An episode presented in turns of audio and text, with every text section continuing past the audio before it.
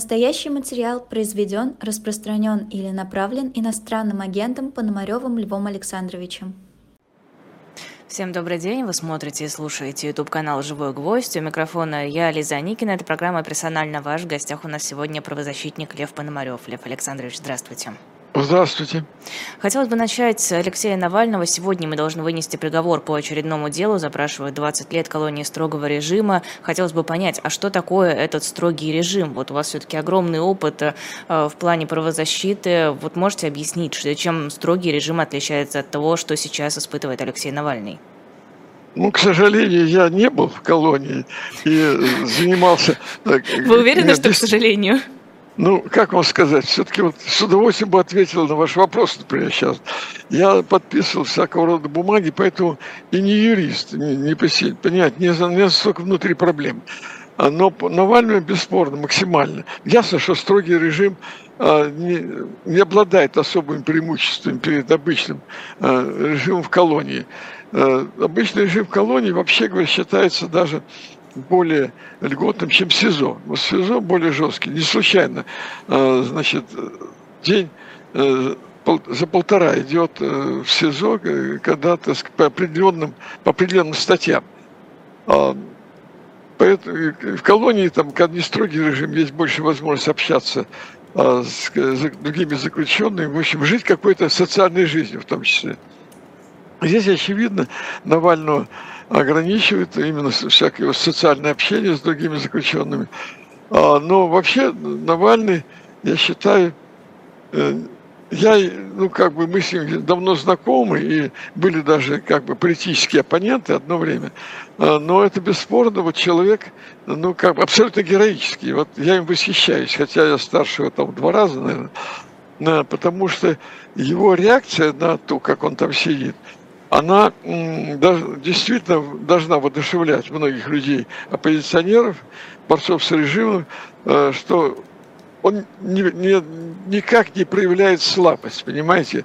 Она, наверняка у нее есть и, э, так сказать, трагическое восприятие, действи, восприятие действительности, понимает, что, может, он вообще живым не будет. Этого не может не быть.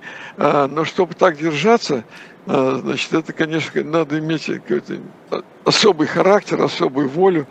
И, и в этом смысле показывать пример всем другим, которые борются с режимом. А как думаете, вот то, что сейчас ему собираются вынести новый приговор, сам Алексей предполагает, что приговор будет э, очень жестким, это для того, чтобы сломить его, для того, чтобы запугать других, для того, чтобы... Для чего? Для всего сразу. Понимаете, эти люди на самом деле не умеют рассчитывать. Если так подумать, может, это им не надо делать, да, а, так подумать. А, разные могут быть обстоятельства. Но это люди, идущие э, как танк вперед, так сказать. У них э, с интеллектом там не очень. А, и поэтому он враг, его надо... Они бы его, ну, знаете, что как бы его убивали, но не удалось почему-то. Да, кстати, непонятно. Ну вот, ну, слава богу, что не удалось. Но непонятно, почему не удалось. Поэтому у меня ощущение, что с ним играет, а, знаете, как кошка с мышкой перед тем, как ее съесть. Она знает, что она съест его в любой момент. Но как бы думает, там, может быть, они думают, что, может быть, он им полезет. Вот я думаю, что он заложник, просто реальный заложник. А, и вот когда, возможно, вот заложник какого-то обмена. Но, конечно, самый такой обмен, который дорогой обмен это Путин и Навального, допустим, понимаете. Это как? Да? Это ну, как? Это, это по-разному может быть. Снять обвинение, например. Например, почему нет-то? А почему не поставить так вопрос, что вот э, Путина снимается обвинение, вот самое страшное, которое у него есть, да? Он, он сейчас, под, он сейчас подсудимый, как мы знаем выпускается Навальный снимается это обвинение. Как вы думаете, мировая общественность пойдет на это? А, или ну, мне судья... кажется, это юридически просто невозможно. Нельзя же Подожди, просто взять... Мы разве говорим о юридическом, это решение, как бы, так сказать, политическое, во-первых, да, а юридически, может, оно невозможно. И вот возникает проблема. Вот этот прокурор, который э, его объявил, так сказать, э, преступником, а он вообще пойдет на это или нет? Вот я бы считал, что, конечно, надо пойти. Какой имя? Когда вопрос о жизни человека, да, то, конечно, надо пойти. И я уверен, что это так. Но найдутся люди, которые нельзя, это неправильно скажут, даже сторонники. Настолько будут, настолько ненавидят э, Путина, скажем так. Вот это люди не так просто устроены. Но я уверен совершенно, что, конечно, такой обмен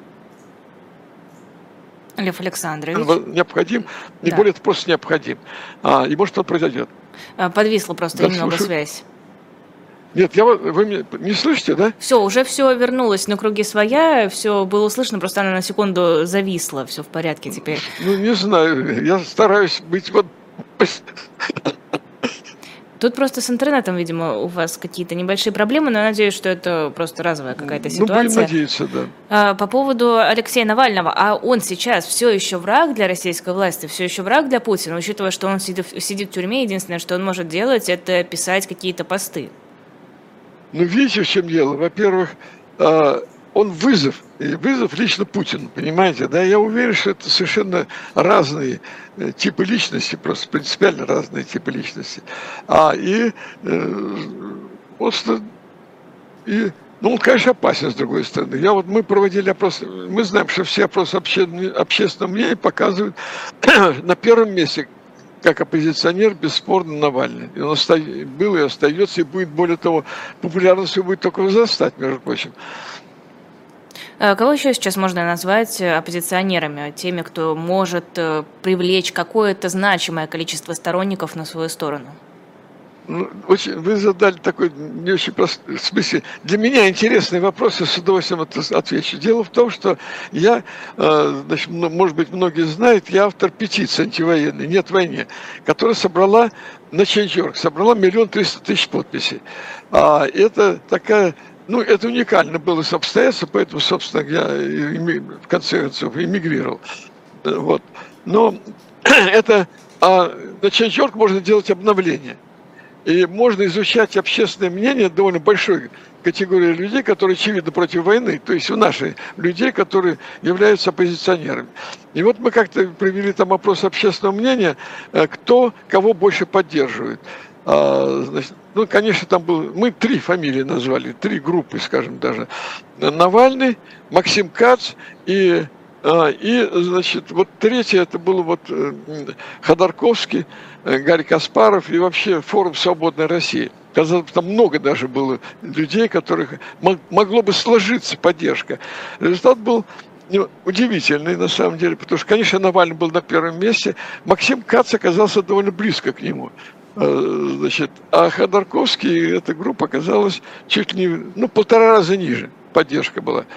А, и вообще я думаю, это просто сыграло определенную роль. А как вы это объясняете? Просто с Навальным, мне кажется, понятно, Навальный сейчас это мученик, это жертва системы, поэтому автоматически он становится выше тех, кто на свободе и кто предпринимает какие-то конкретные действия, потому что любое действие, оно вызывает как положительную, так и негативную реакцию. Всегда найдутся те, кого не устраивает то, что ты делаешь. А почему Кац, например, набрал больше, чем Ходорковский и его сторонники? Ну, э, знаете что? А, это вопрос Э, сложный, его надо изучать. Но я думаю, что Ходорковский сделал очень неправильные... Собственно, эти люди оторваны от э, жизни в России. И, и Каспаров, и Ходорковский, они представляют такую первую волну иммиграции, и они э, много неправильно наговорили, по, так сказать, про россиян. Гарри Каспаров говорил, например, вам не мешает сейчас, мне звонок как мешает, вам не мешает он? Нет, все в порядке. Отлично, все хорошо, потому что я вроде выключил телефон, но он звонит. Так вот, а Гарри Каспаров говорил, что, например, еще недавно он сказал, что гражданского общества в России нет. Все виноваты, все россияне виноваты в том, что происходит, условно говоря. А, и забудьте о том, что есть гражданское общество в стране. Ну и что, кто его будет? Э, опрос я проводил среди гражданского общества, понимаете, те, кто в России, те, кто выступает против войны. Кто его будет поддерживать? Очевидно, никто. Ну подождите, а насколько правильно тогда объединять Ходорковского и Каспарова, учитывая, что они не занимают буквально одну и ту же позицию? Позицию, да, они объединились, вроде как пришли к какому-то соглашению, но тем не менее. Вы, вы знаете, в этом есть вопрос, я готов там использовать ваши замечания, но на самом деле это одна структура, называется антивоенный комитет. И они вообще вместе всегда, так сказать. А, значит, ну, конечно, они немножко разные. Но здесь можно по-другому поставить. Один, э, так сказать, ответить вам. Одни поддерживают Ходорковского, а другие поддерживают Каспарова. То есть здесь вообще-то возможные сложения. То есть это неоднозначно то, что вы говорите. Но кто-то поддерживает да. Ходорковского, но не поддерживает Каспарова, поэтому не готов отдать свой голос за это объединение. Ну, видите, в чем дело. Форум, э, ну, может быть, вы и правы, на самом деле, может быть, и другая логика. Но я должен сказать, что и Ходорковского тоже э, есть причины не поддерживать. А они связаны с тем, что а, он стал сейчас очень много говорить о возможности изменения власти в России, причем добиться демократизации, демократической власти в России путем вооруженного восстания. А я считаю, что это, ну, как бы так сказать, ну, очень опасно для страны, не просто это фантазия, да. Многие говорят, да ничего этого не будет, не обращай внимания. Но я понимаю, что демократы в руки оружие не возьмут, а, и если кто-то возьмет, то это будут другие совершенно люди. Не случайно там готовы это делать националисты разных мастей, которые воюют в Украине. И, и, значит, и они такие придумывают фантазии, сторонники Ходорковского, что очень важно, чтобы националисты, да, они с оружием, Украина, э, там есть, вы знаете, есть РДК, и другие, российский легион, есть там сибирский легион уже есть. То есть есть кому взять в руки оружие и пойти через границу русским. Именно не русским, а россиянам. Но я считаю, чудовищная провокация. Это демократы э, и Ходорковский призывает прям буквально, имейте в виду, что надо искать, иметь в руках оружие, быть готовым в момент э, вот такой бифуркации власти, значит, с оружием в руках поддержать вот эти рейды. А, и это будет, э, я считаю, авантюра э, очень опасная. А, возможно, кровавая авантюра. Погибнут масса людей. И она, то есть, увенчаться успехом она реально не может, а люди могут погибнуть. Поэтому единственная возможность к демократии, это, конечно, мирный транзит власти. Он трудный, э, но я нашел поддержку как раз у другой части оппозиции, которая за рубежом находится. Это те люди, которые выехали с началом войны. Это в основном молодежь, она, значит, и скрывается от мобилизации, одновременно, допустим, организация «Весна», которая довольно хорошо известна и ведет реальную, э, значит, пропаганду против войны. И вот эти молодые люди, они все меня поддерживают, э, значит, и поэтому я думаю, что я прав. Но раскол-то лицо, и поэтому, когда мы говорим, э, я опрашиваю тех же моих коллег, ну, ну моих сторонников антидемократии, они говорят, самое главное, это значит, сохранить единство. Ну как здесь сохранить единство, оно в принципе невозможно. Более того, Ходорковский прямо говорит, что никакого мирного транзита власти в России невозможно. Забудьте об этом. Более того, даже говорит, его никогда не было, хотя вообще, очевидно, есть, был, и это были 90-е годы. А, Лев Александрович, а вот как вы себе представляете мирный транзит власти? Просто я тоже, я полностью целиком за то, чтобы мирно сменилась власть, власть в России на свободную, демократическую, независимые выборы, все дела, но как? Я ну, плохо как? себя представляю вот в этом контексте, который мы видим сейчас, чтобы вдруг раз, по щелчку пальцев, оно стало мирным и транзитным. Вы знаете, не по щелчку или щелчку. Мы э, как, взяли на себя риск написать дорожную карту, это все опубликовано. Дело вот в чем, что, конечно же, а, конечно же, вот как бы задача более чем сложная. Если бы Путин а, был как говорится, на коне, условно говоря, если популярность как бы только возрастала, а, то это, можно было бы сказать, это невозможно вообще, так сказать, ну, по крайней мере, на десятилетия. Но мы точно знаем, что ситуация в России способствует э, тому, чтобы начинать работу по объединению гражданских активистов, чтобы они были готовы в какой-то момент, а, значит, именно э, воспользоваться моментом массово поддержать и способствовать мирному транзиту. А, популярность Путина точно падает. Это говорят разные опросы социологические, глубокие социологические исследования. Ну и, очевидно, это произошло в том числе еще более резко стала популярность после Пригожинского мятежа. Это первое. Второе обстоятельство. Экономика падает в России. А она, вот, к сожалению, медленно падала в течение прошедшего года, хотя ожидали много большего. Но, тем не менее, сейчас падение ускорилось. Да, и Поэтому складываются обстоятельства, когда э, значит, верхи как бы плохо, не могут, еще рано, можно сказать, но плохо управляют.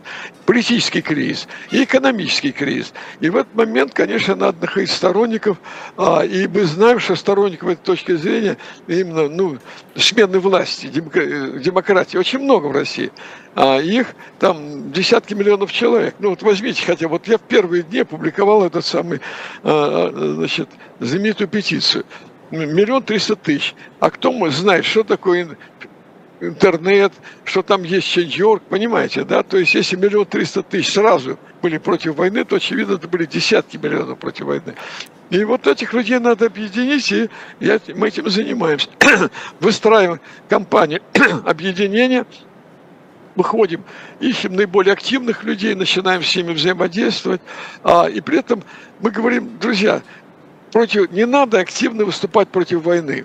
Но это, с другой стороны, я каждый раз восхищаюсь, если человек это делает и, и, и, как говорится, рискует. Но очевидно, что таким образом войну уже не остановить, и репрессии, все репрессии направлены против людей, которые выступают против войны. Но гражданская активность есть, ее трудно не заметить.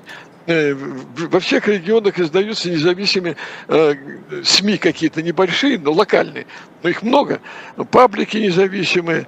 И вот надо, чтобы они все как бы поняли, что главная задача это сменить власть, а потом все будет решаться. И экологические проблемы, социальные проблемы, да какие угодно. Вот этим, эм, это большая, кропотливая работа, но меня поддерживают, в общем, десятки сейчас уже организаций, Э, здесь за рубежом, и внутри тоже люди меня поддерживают. Надеюсь, но это работа, понимаете? Не просто так сказать, вот вооруженное восстание, давайте все это возьмем в руки оружие. Это работа, собственно говоря, и атмосфера в России этому способствует.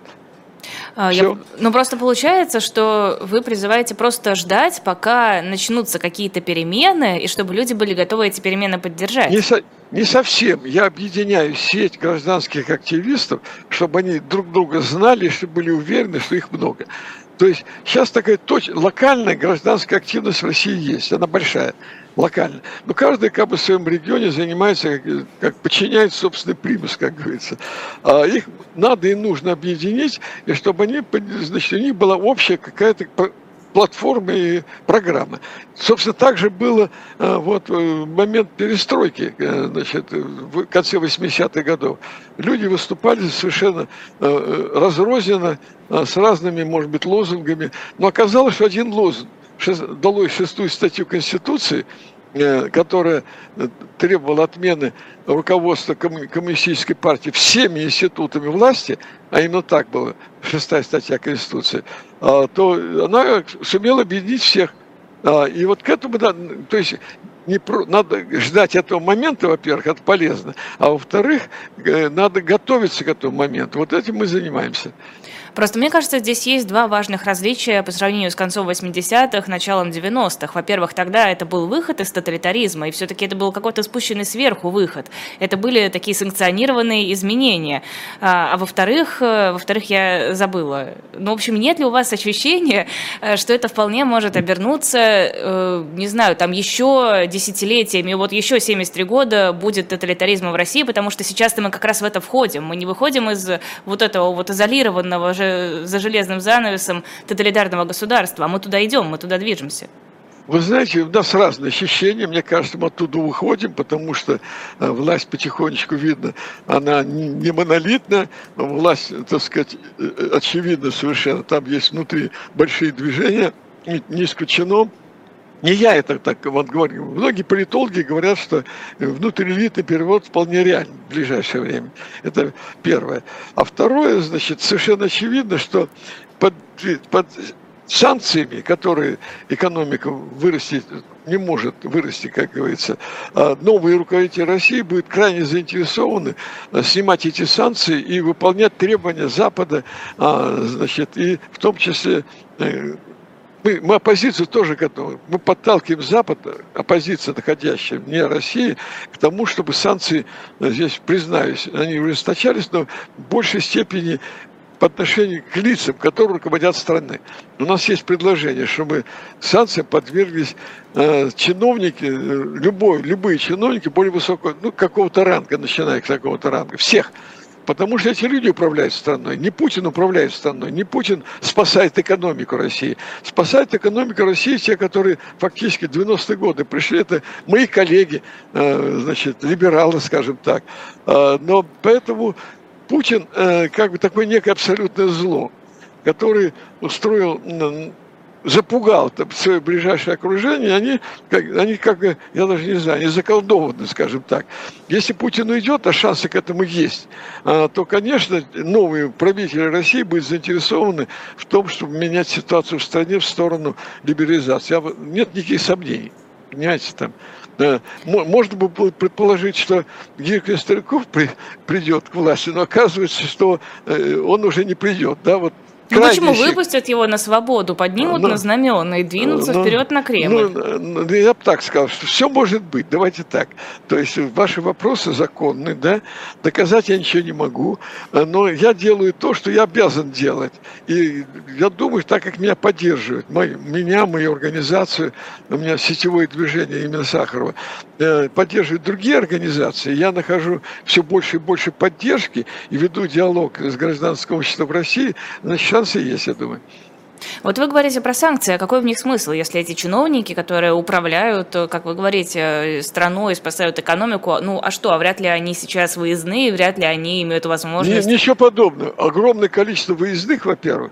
Я имею в виду довольно широкую компанию. Э, они, во-первых, выездные, выездные их родственники, у них дети за границей. Ну, мы же понимаем, вся элита, здесь еще еще проблема.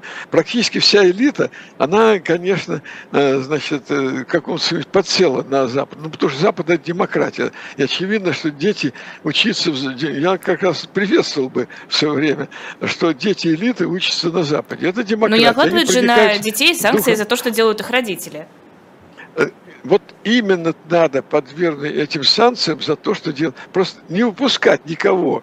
Надо лишить всех, э, надо лишить всех э, виз. Просто это, кстати, я бы назвал их военно-полевые санкции.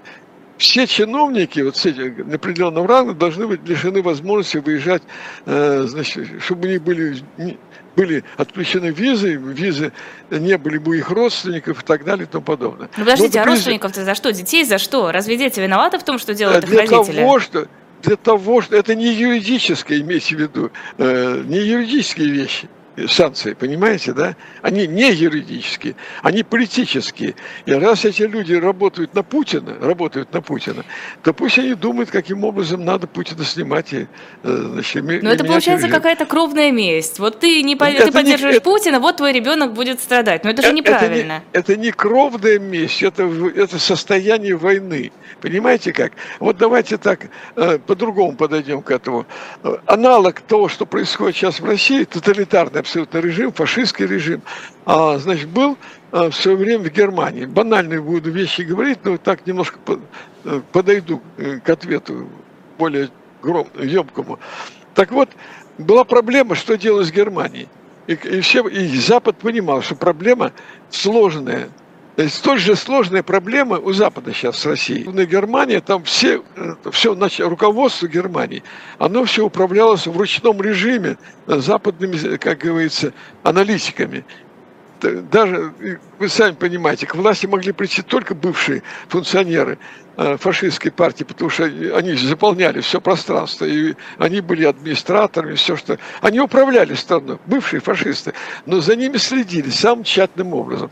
И поэтому, в конце концов, Э, значит, Германия стала крупнейшей демократической страной. Сейчас Россия не может быть оккупированной. Ну, это очевидно. То есть я не говорю, хорошо это плохо. Ну, хорошо, наверное. Наверное, хорошо. Но она не может быть оккупирована. Фашизм такого же уровня, понимаете? Поэтому управляться в ручном управлении уже Запад он не может. А что? Ну, для Запада Россия столь же опасна, как Германия была.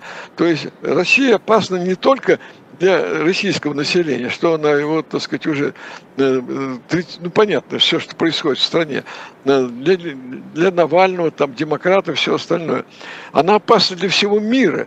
Она может развязать, если не задушить, как говорится, эту власть, э, но, но при этом силу применять Запад не может, то есть бомбить там Россию и все остальное. Есть ограничения, они тоже понятны. Поэтому только сильные, только санкционные какие-то санкции, ну, скажем, не связаны с кровью, не связаны с бомбежкой. Вот это вот а, санкции всем чиновникам – это совершенно адекватная, сильная мера. Чиновникам может быть, э, хотя тоже спорный вопрос. И к родственникам. еще... Вот, родственникам категорически и не согласна с вами. Категорически не согласна, ну, если ребенок ну, не поддерживает отца. Но разве он виноват в том, что его я отец объяс... чиновник? Я вам объясняю, это просто некоторые побочные жертвы, понимаете, да. Если Но он, это же негуманно. Где гуманизм хваленый? Вы же Хорошо, правозащитник, как... где их права? Простите, объясняю. Вот когда э, э, американцы бомбили, бомбили Германию уже в конце войны, уничтожили Э, значит, уничтожили, уничтожали, уже не, не, не, не надо было бомбить, понимаете, да. Но это было, может быть, и месть. Сейчас я не говорю ни каких событий, никакими, никаких способов именно кровавых, понимаете, да и правильно, я не могу, я русский человек и выехал, э, у меня там родственники и все остальное.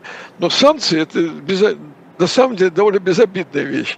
Нет более жесткой возможности влиять на власть в России, чтобы она сменилась, чтобы она отторгла Путина, кроме как санкции, изменения э, экономики в России. Вот санкции, да, меняют, и люди, которые управляют Россией, ну, например, возьмем, пусть меня Набиулина простит, Набиулина спасает спасает вот финансовую политику в России.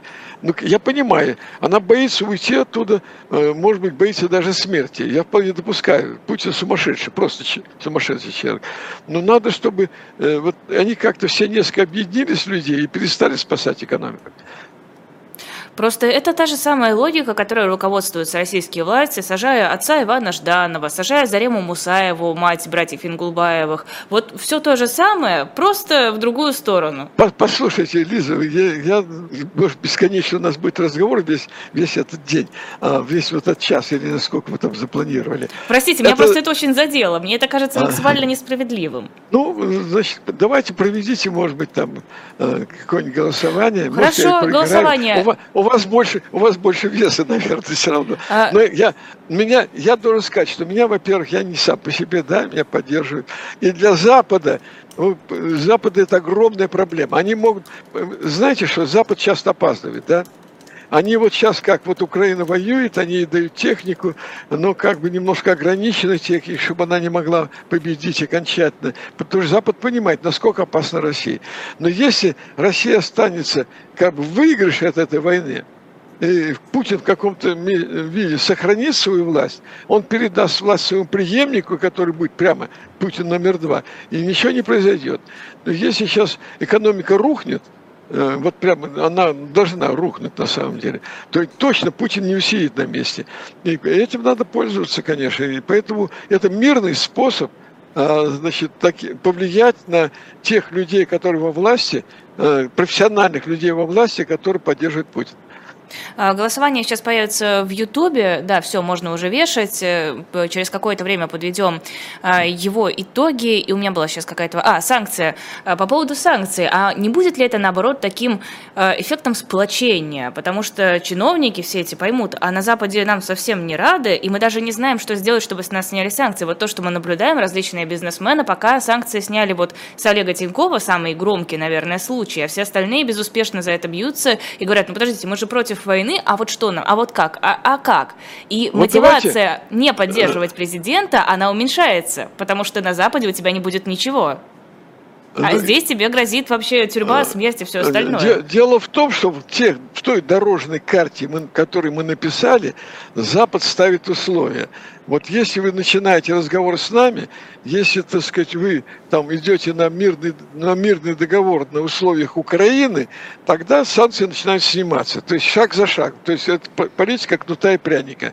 То есть вы освобождаете, в какой-то момент вы освобождаете политзаключенных, в какой-то момент вы делаете следующие шаги. То есть мы добиваемся демократического режима в России вместе. То есть оппозиция, которая э, поддерживает гражданское движение в России, и Запад, который довольно жестко должен следить за этим процессом следить за этим, ставить, уменьшать санкции в связи с тем, как правительство меня, меняет. И это публично говорить, надо объявить. Вот вы будете какие-то шаги делать навстречу политической программе а, смены режима, а, значит, смены политики режима, мы будем снимать санкции с ваших, и вас, с ваших родственников, с кого угодно. Ясно, что это все временно.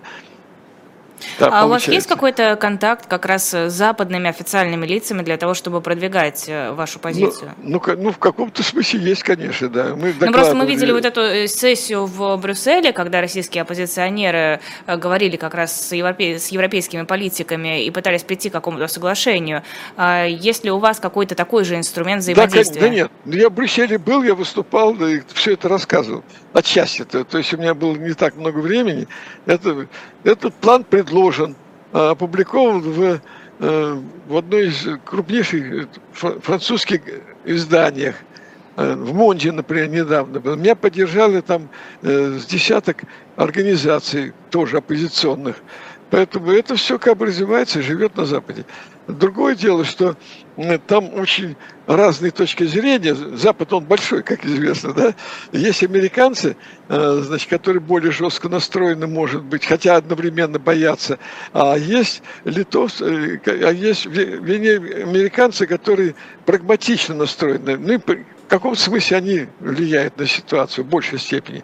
А есть Литва, значит, Латвия, Польша, они, в общем-то, скорее настроены на то, чтобы просто Россия исчезла, понимаете, да, просто чтобы не было. Это ничего не поделаешь. Вот такая э, реакция, которую Россия заработала в результате жесточайшей агрессии против Украины. И Украина тоже хотела бы, чтобы России просто не было. Просто не было бы. Ее не, не было бы на карте. Ну и вы знаете, такой план был у американцев тоже по отношению к Германии. Когда закончилась война в 1945 году, э, был план Маргентау, так называемый. Тогда предлагали э, значит, Германию разделить на куски такие – чтобы они никак, это совершенно, чтобы не было единого государства. Э, лишить ее всякой промышленности. Более такой термин был, чтобы Германия стала так называемым картофельным государством. Картофель они умеют выращивать, пусть выращивают. Но оказалось, что Германия в, том, в этом смысле оказалась э, не очень э, как бы управляема, а там голод возник, и потом возник план Маршалла. И вот план Маршалла оказался очень удачным, потому что были вложены большие деньги, но при условии, чтобы новая власть Германии шла в сторону демократии. И, еще под управлением, ручным э, управлением, Запада. Вот две, две, поэтому мы пишем о том, что должен быть план Маршала, в конце концов, в конце вот всей этой э, нашей программы «Кнута и пряника». В конце концов, Запад должен вложить средства для того, чтобы восстанавливать экономику в России, когда будет демократия.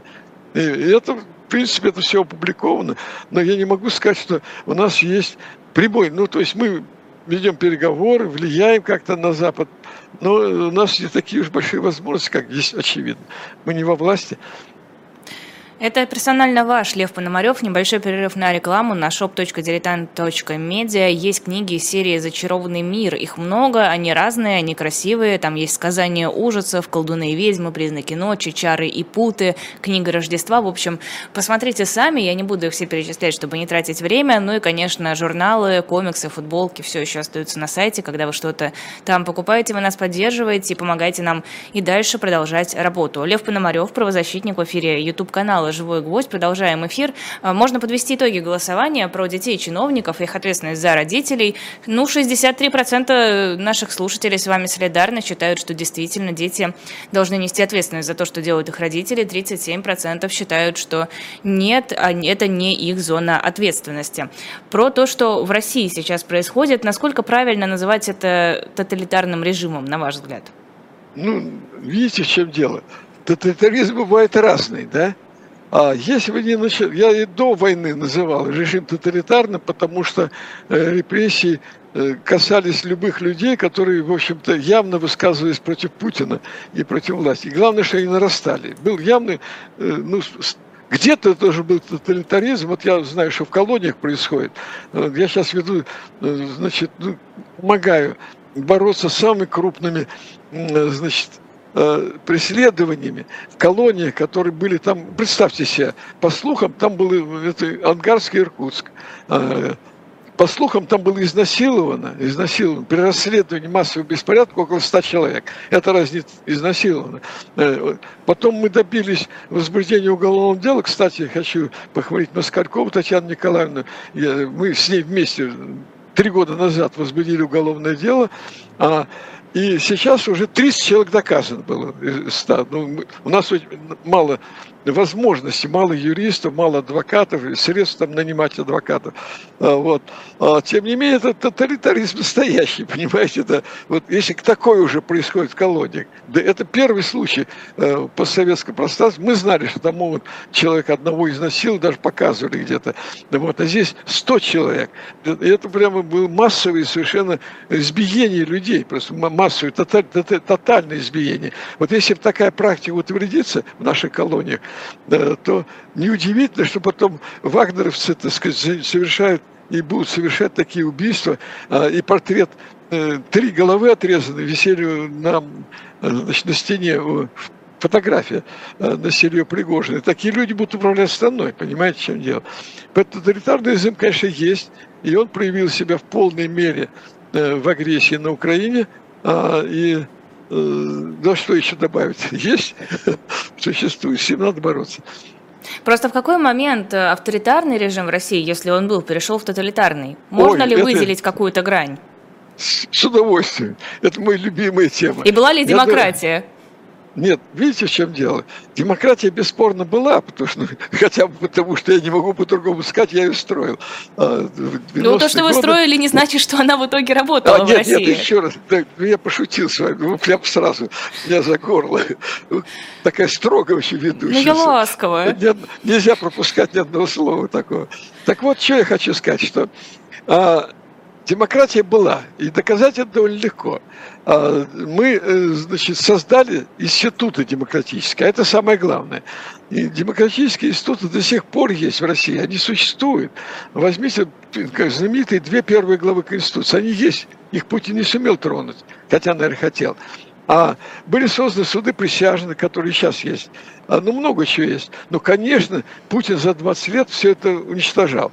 А, и поэтому, с другой стороны, я хочу сказать, это все естественно. Когда мы делали -то первую революцию, и когда стоял опять вопрос, а кто будет управлять э, страной и хозяйством, оказалось, что это все были коммунисты.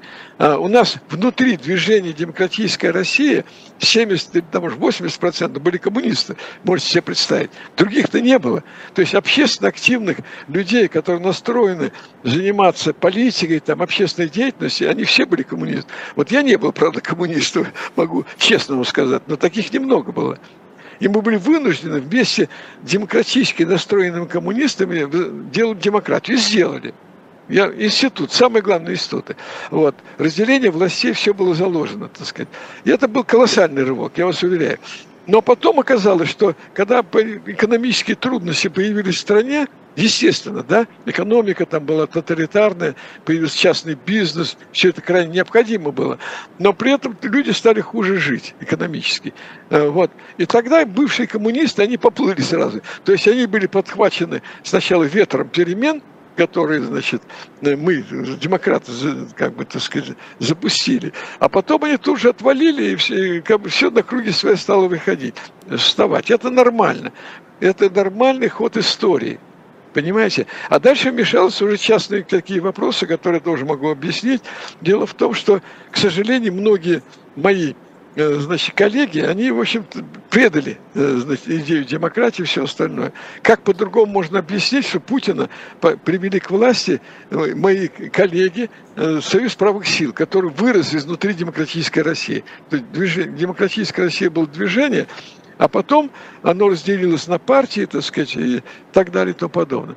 Вот как это можно объяснить? Вот правозащитники категорически были против тогда – все, мы высказывали против этого, мы понимали, какая беда. А у них что там, каким-то образом, не знаю, что произошло. Но вот таким образом, это было предательство уже. И Путин это, э, это, это роль личности в истории, понимаете как? Если бы не было Путина, я вас уверяю, был подъем демократии, потом это все немножко спускалось, и до конца Ельцина у нас была свобода слова, и, значит, и фактически э, политическая демократия была и это тоже легко доказать. А, значит, если были программы «Куклы», которые показывали, я знаю, как Ельцин реагировал на эти программы, а, а даже мне сейчас страшно спать. Уж что-то Путин. Мне даже, думаю, наверное, все-таки перебирал Таша Тарович, показывая Ельцина в таком виде. А, значит, и и, и, и, и тем более, там Путин тоже неплохо был показан. Так вот, Ельцин терпел это, понимаете. Ельцин был человек, который э, видел свою роль построения в России демократии, историческую роль. Там много о нем чего неправильно говорит, плохого. Ну, вот. Но тем не менее он видел историческую роль и ее выдержал до конца. При Ельцине парламент был коммунистический, и Ельцин терпел этот коммунистический парламент. И вот роль личности в истории и предательство моих коллег-демократов. Прямо я не боюсь это говорить, потому что что делать? Это исторический факт. Союз правых сил, говорил Ельцин, в смысле Путина президента. Это огромная ошибка. Хотя мне некоторые из них, вот Боря Немцов мне говорил, нет, я не поддерживал это. Это было коллективное решение там, а он был сопредседатель э, Союза правых сил. И Ирина Хамада мне говорила, э, если она меня слышит, я ее все-таки отмываю немного. Я тоже была против. Они были сопредседатели. А Чубайс был за, понимаете, да? И он их переломил всех фактически. То есть, получается, демократия закончилась на Путине? На приходе Путина к власти. Совершенно, да. Но как можно было бы остановить Путина? Да, первые годы Путина а, он был окруженный либералами, и которые ввели по инерции правильную экономическую политику и внешнюю политику. Мы знаем, что Путин когда говорил, что мы можем и в НАТО вступить. И, здесь огромная оказалась трагедия, что Путин пошел на третий срок. И вот здесь общество понимало, что нельзя допускать ну, прекрасно понимал, что нельзя Путин на третий срок. Но не хватило сил. И, и, и Запад, еще одна из проблем есть, Запад должен был помогать молодой демократии в России в 90-е годы. Он не помогал, понимаете, это все, Запад сказал, вот, там история закончилась, вы знаете, Хукими, Хукиямы, да, конец истории, там у него есть. А, все, значит, победили, железная, значит, борьба демократии с Советским Союзом прекратилась, и все будет, везде будет демократия, условно говоря. Этого не произошло. Надо было Запад, чтобы внимательно должен был следить, и если э, без всякой оккупации, как говорится, но влиять на демократический процесс в России. Он этого не происходило. И помогать, кстати, план Маршалла мог бы вести -то э, для, для того, чтобы поддержать экономику. Настоящий план Маршалла э, в, в России. И тогда мы, и об этом сейчас многие на Западе говорят, что это была огромная ошибка. Вот. И потом они пропустили этот третий срок Путина. Запад опять-таки пропустил это. А, и, хотя могли бы тогда санкции ввести еще те еще за, за, за то, что он нарушил Конституцию и шел на третий срок. Более того, я хочу сказать, что э, фашизм, э, я живу во Франции, и, как ни странно, со мной почему-то француз соглашается. Я говорю, он может возникнуть и у вас во Франции, где угодно. Главное, вот главный рецепт не допустить на третий срок президента, я вас уверяю. Вот главный рецепт, как ни странно, прям конкретный рецепт. Не допускайте на третий срок, потому что у человека что-то в голове меняется. Когда у него много власти, тем более, когда у него вообще не было эмпатии, а у Путина вообще не эмпатии не было к людям, это я могу доказать там, как правозащитник, вот, то э, у него там все больше власти, она как бы его берет самого в оборот. Вот власть, она так захватывает его, что он уже начинает быть действительно властелином, хочет быть властелином мира. Просто он не может остановиться дальше, он сходит с ума. Вот Путин сошел с ума, это сто процентов. Так, а в какой И... момент э, пришел э, тоталитаризм вместо авторитаризма? Ну так вот все, после, как, как только третий, он тут же, вот сразу в 2012 году появились законы причем жесточайший закон, я должен сказать. Там просто Путин очень сильно испугался. И, например, именно в 2013 году появился закон о государственной измене. Если до этого государственная измена была предание секретных данных, да, секретных, засекреченных, то там появился прям буквально, насколько я помню, такая фраза, а, что э, значит, общение с иностранным журналистом или с каким-то иностранцем, который приводит к э, уменьшение безопасности, нарушение безопасности России, уменьшение безопасности России является государственной изменой. И он лежал с 2013 года. Это закон по существу, я знаю, там мы боролись там несколько раз, не буду, там, там были несколько случаев разовых, но он лежал. А вот сейчас он, вот сейчас, 13 года лежит. То есть вот тогда и был заложен тоталитарный режим. Ну, представьте, вы разговариваете с журналистом иностранным, а потом ФСБ трактует это как нарушение безопасности России, угроза безопасности. Ну, как-то так у нас примерно, по-моему, сейчас это и работает, учитывая то, как сейчас, строятся дела именно, в госизменах. Так и идет, понимаете, но закон-то в 2013 году принят. Поэтому здесь прямо можно сказать, вот события 2012 года, борьба Путина и выигрыш Путина на третий срок, это начало тоталитаризма. А вот в чате пишут э, по поводу того, что вы говорите про сроки. Вот сколько Меркель сидела у власти, и ничего, и нормально. Кто-кто сидел? Меркель, Ангела Меркель в Германии. Видите, в чем дело? А, в каждой стране это может быть, но при этом, э, как я бы сказал, там очень большая прививка от фашизма в Германии. Э, очень большая прививка, она еще не прошла. Но ничего, они тоже опомнятся, и там тоже будет эта проблема. Большая проблема в Соединенных Штатах есть. А, и это, это очень сложно. Я не могу сказать, что я могу рецепт вам дать. Потому что ну, прямо демократически, вот, допустим, мы Трампа так понимаем, что он близкий человек к этой проблеме, а, вот он может прийти к власти. Здесь не просто вот Меркель, она не была харизматиком, не, Меркель не была как сказать, она другой человек, у нее была эмпатия и все остальное.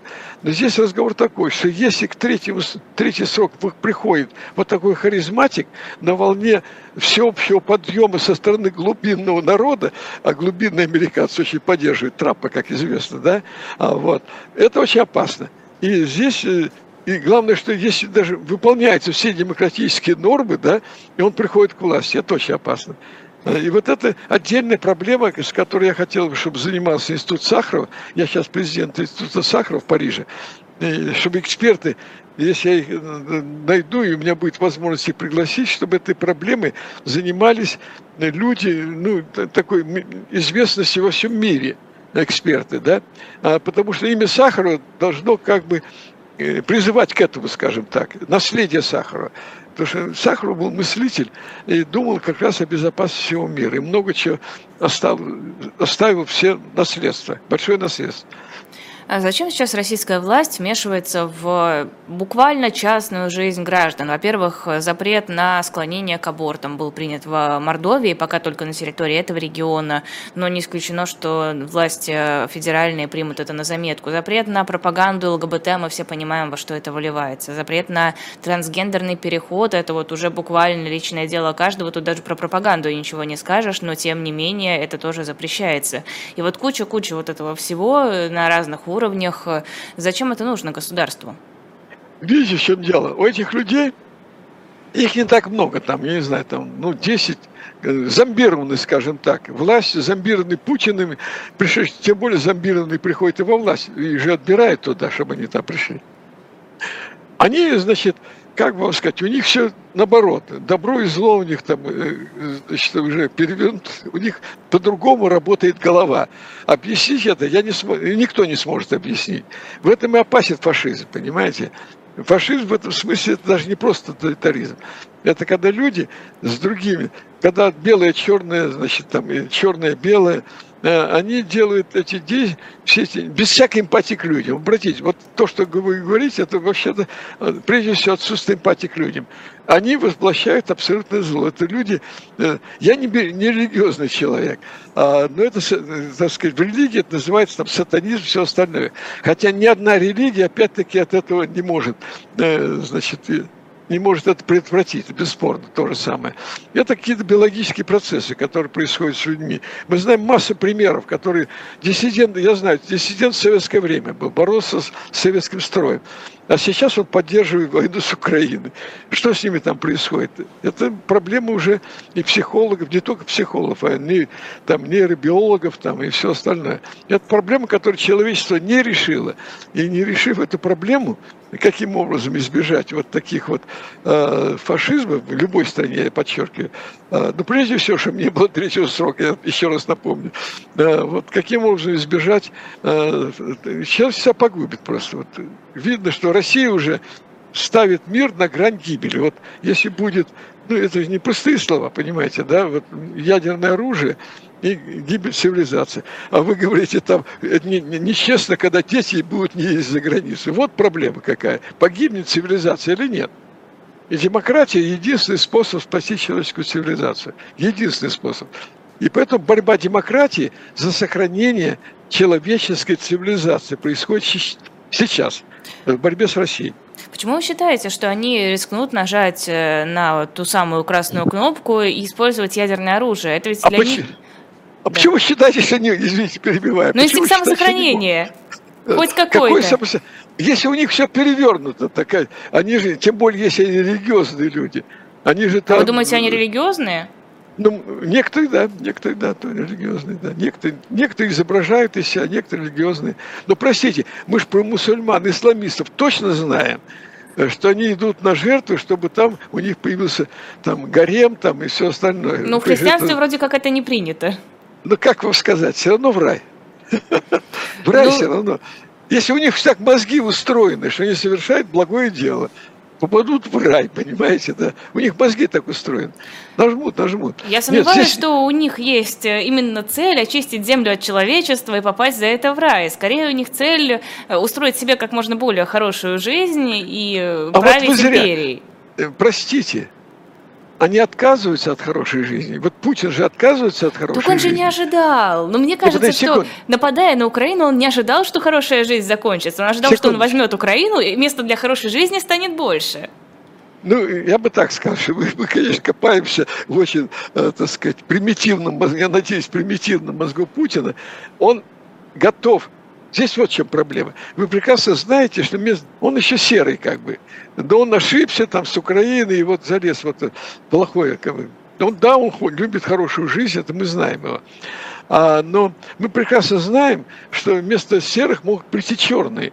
И вот те люди, которые с той стороны его критикуют, а там их очень много, имейте в виду, а, которые могли бы заменить Путина, они будут ходить в корзовых сапогах, им ничего не нужно будет.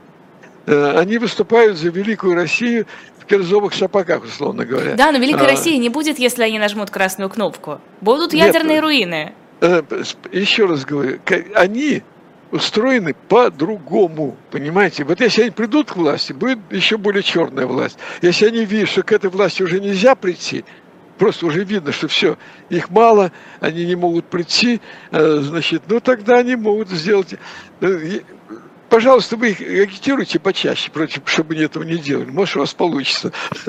Агитируйте их. Я сомневаюсь, что они нас слушают. Ну, черт его знает, не знаю. Вот. А так вообще, конечно, нет никакой гарантии. Гарантия может быть только тогда, когда в России будет демократия. Вот так тогда. Так и получилось в западном смысле на Западе. Вот смотрите, вот две страны, Франция и Германия. А, а из-за них произошли две мировые войны. Вот вот это мало кто представляет, да и я, может быть, не очень представляю. На расстоянии 25 лет из-за какой-то границы там между Францией и Германией, да, а, значит, произош... погибли миллион, десятки миллионов людей. Две войны подряд почти, 25 лет. Где это было? В цитадели, как бы нарастая, назревающей демократии. Нельзя было сказать, что она уже есть. Но проблемы, слава богу, ведь решена, то есть демократия может решать такие проблемы, сложнейшие. Войны уже в Европе не возникнет. Э, это и есть, э, вот э, почему я верю. Я считаю, что демократия, права человека, это как бы новая религия человечества. Ну, без всякого, так сказать, там, на культы, ну, там, я буду сейчас, я абсолютно религиозный человек, но во что-то надо верить. Верить надо в демократию, что она спасет, цивилиз... спасет цивилизацию. И вот как раз опыт Европы показал, что это возможно что и немцы, у них все равно остались психологические какие-то различия, они могут шутить там друг про друга, немцы про французов, а французы про немцев, но никогда новой войны между ними не будет. Будут напряженные экономические положения и так далее. То есть правило, которое показала демократия, что демократия друг с другом не воюет. А вот с тоталитарными режимами, да, приходится воевать.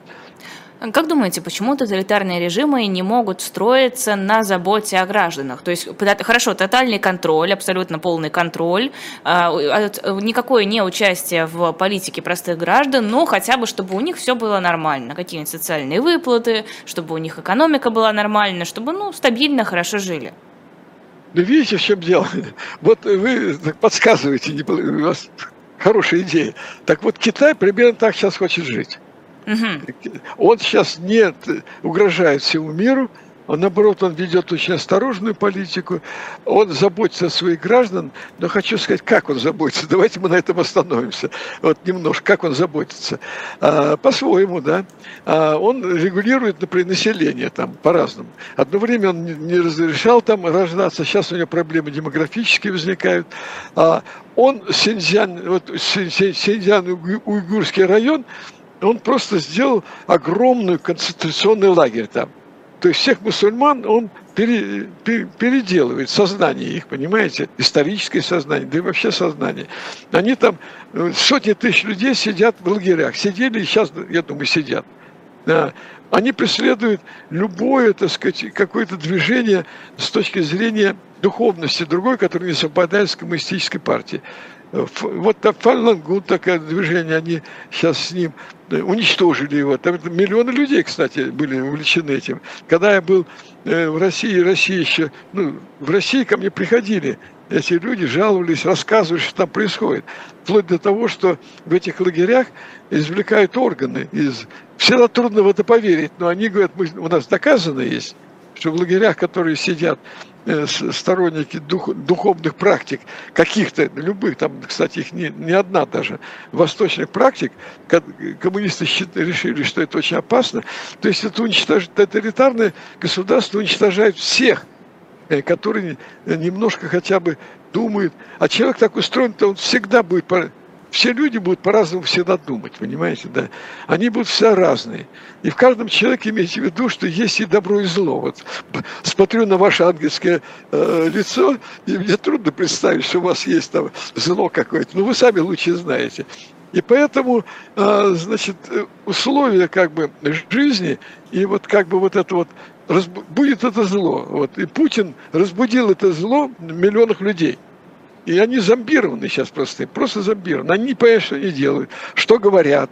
А, значит, ну, вот вроде бы тех, которые сейчас поджигают военные, военкоматы, тоже ведь загадка. Что это люди ходят и поджигают публично военкомат? Им кто-то внушил, понимаете, это зомбирование такое.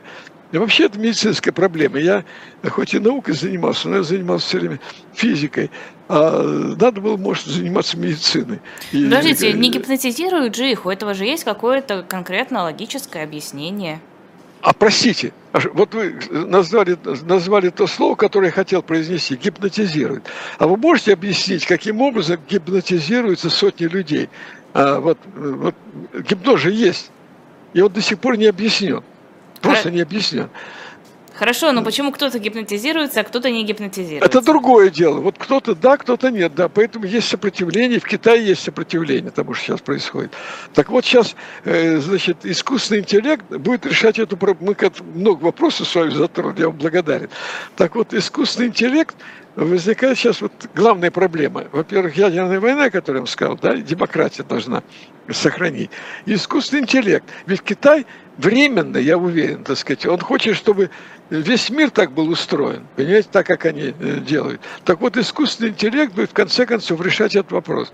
Это потому как? что ну как, в Китае он будет настроен на то, чтобы влезть в мозг каждого человека, они найдут, как влезть. Либо при рождении будут чипы какие-нибудь там, э, значит, просто при рождении человеку будет э, вшиваться какой-то чип, и человек будет управляться полностью. Вот то, что вы говорите. О нем будут заботиться, он будет знать свое место у корыта, как говорится, а и всякие другие, всякие любые мысли будут устраняться. Это возможно, поймите. Вот искусственный интеллект так развивается сейчас эффективно. А демократия демократия тоже развивается искусственный интеллект, но она развивается, и она развивается в каком направлении? Чтобы искусственный интеллект помогал людям, чтобы освобождал его от технических всяких вещей, понимаете, чтобы человек больше занимался искусством там, и, так далее. А, освобождал его от некой, ну, какой-то неинтересной, утомительной работы. В том числе, кстати, и память увеличил бы его, так сказать. Вот я сейчас пожилой человек, у меня память уменьшается. Я прекрасно понимаю, как искусственный интеллект был полезен мне, понимаете? Ну, вы сами знаете, компьютер вот у вас рядом, да, любую информацию вы тоже находите. Это помощь э, нужная как бы нам всем. А Китай будет, ну, в России уже встал на этот путь, они использовали вот эти вот камеры а, для того, чтобы и выискивать людей, э, которые им нужны. Меня самого однажды в метро подошли два мента и говорят, Лев Александрович, я говорю, да, смотрю на них. Я в метро, все это вокруг люди. Вот вы находитесь в федеральном розыске, показывают мне, откуда они, такую штуку. Ну, в смысле, показывают мне смартфон, а там мой портрет. Э, вроде как бы доказывают. Найден был, я садился в метро, и меня там поймали. Тут же, через, через, фактически через одну остановку меня взяли. Поэтому это все, вот будущее человечества непредсказуемо, давайте скажем так. И я вот сейчас вот пользуюсь моментом, что вас много слушают, э, демократия, она единственный способ, который может быть сохранить человечество. И с точки зрения с разной стороны. И с точки зрения эмпатии к людям, э, с точки вот права человека, это эмпатия к людям, между прочим, права человека. Э, и это доказано уже, что не будет новой войны. И Европа вся создала уже единое пространство, где разные люди, разные национальности относятся терпимо друг к другу они ненавидят друг друга. Поэтому а, а искусственный интеллект э, будет все время ставить новые вызовы. И вообще прогресс всегда будет ставить перед людьми новые вызовы. Вот еще чем проблема. Остановить прогресс нельзя. Вот есть вот еще проблема, так сказать, вот этих людей, которые хотят вернуть назад. Прогресс нельзя остановить. Кто заложил в голову человека прогресс, никто не знает.